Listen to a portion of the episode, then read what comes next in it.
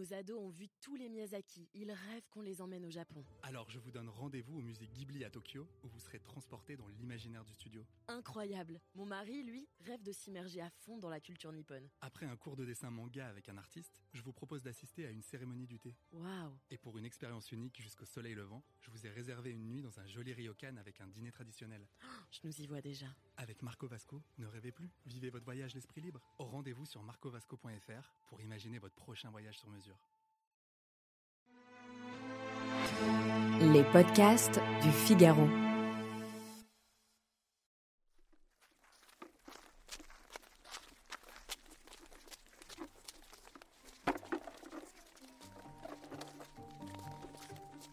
Et si vous pouviez savoir en permanence où se trouvent vos enfants? Et si vous pouviez recevoir une alerte dès qu'ils s'éloignent du chemin pour rentrer à la maison? Et si votre petit dernier pouvait vous appeler en cas d'urgence juste en appuyant sur un bouton Cela paraît de la science-fiction et pourtant, de tels outils existent déjà dans le commerce. Que ce soit une balise GPS à glisser dans le cartable, une montre connectée ou bien une application à installer sur le smartphone d'un ado, les parents ne manquent pas de solutions pour pouvoir géolocaliser en temps réel leurs enfants. Et leurs créateurs ne manquent pas d'arguments pour séduire les familles.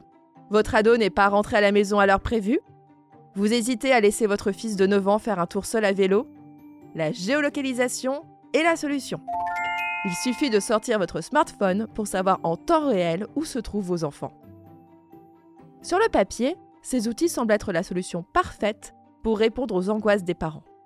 Mais sont-ils si bénéfiques que cela? Les experts pensent plutôt le contraire.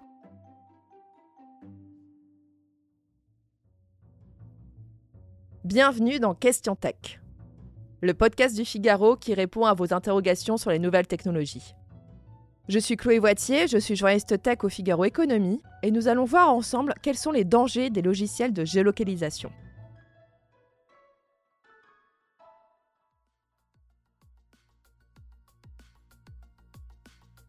Il faut se méfier des montres connectées à bas prix qui pullulent sur les sites d'e-commerce.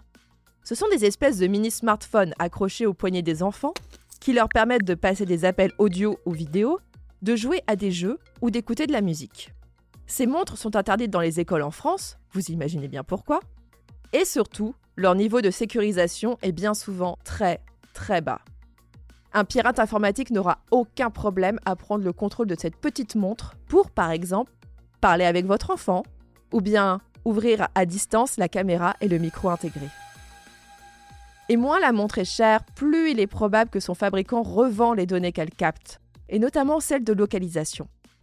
Ces données sont précieuses pour l'univers de la publicité. À l'échelle de tout un pays, elles permettent, par exemple, de savoir quels magasins sont fréquentés par les enfants et à quelle heure de la semaine. Le commerce des données des mineurs n'est pas illégal en Europe, mais les parents doivent donner leur accord lors de la configuration de l'appareil. Une étape à laquelle on ne prête souvent pas attention. Voilà pour les dangers du côté de la cybersécurité. Mais les solutions de géolocalisation des mineurs peuvent aussi créer des problèmes dans la relation entre enfants et parents. Les psychologues et chercheurs expliquent que, passé 13 à 14 ans, les adolescents ont du mal à accepter ce fil à la patte. Pour eux, cela signifie que leurs parents refusent de leur faire confiance. Et ils vont être tentés de contourner cette surveillance. Par exemple, en mettant leur smartphone en mode avion, ou bien en le laissant dans un lieu qui n'éveillera pas la méfiance des parents pendant qu'ils vont aller vivre leurs aventures. Les jeunes enfants, eux, s'opposent rarement à la géocalisation.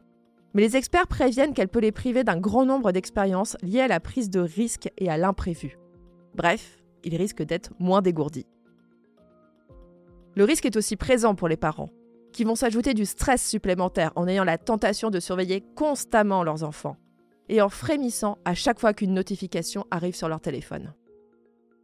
Bref, vous l'aurez compris, les solutions de géocalisation peuvent être pratiques, mais elles sont à utiliser avec précaution. Et elles ne remplaceront pas l'éducation et le dialogue entre le parent et l'enfant.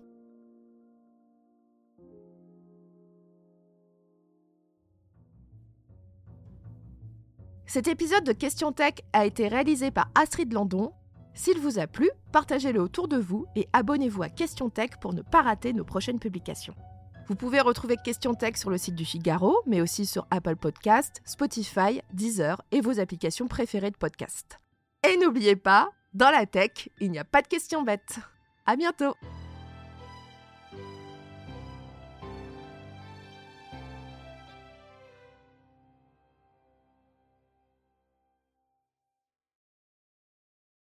Nos ados ont vu tous les Miyazaki. Ils rêvent qu'on les emmène au Japon. Alors je vous donne rendez-vous au musée Ghibli à Tokyo, où vous serez transporté dans l'imaginaire du studio. Incroyable. Mon mari, lui, rêve de s'immerger à fond dans la culture nippone. Après un cours de dessin manga avec un artiste, je vous propose d'assister à une cérémonie du thé. Waouh Et pour une expérience unique jusqu'au soleil levant, je vous ai réservé une nuit dans un joli ryokan avec un dîner traditionnel.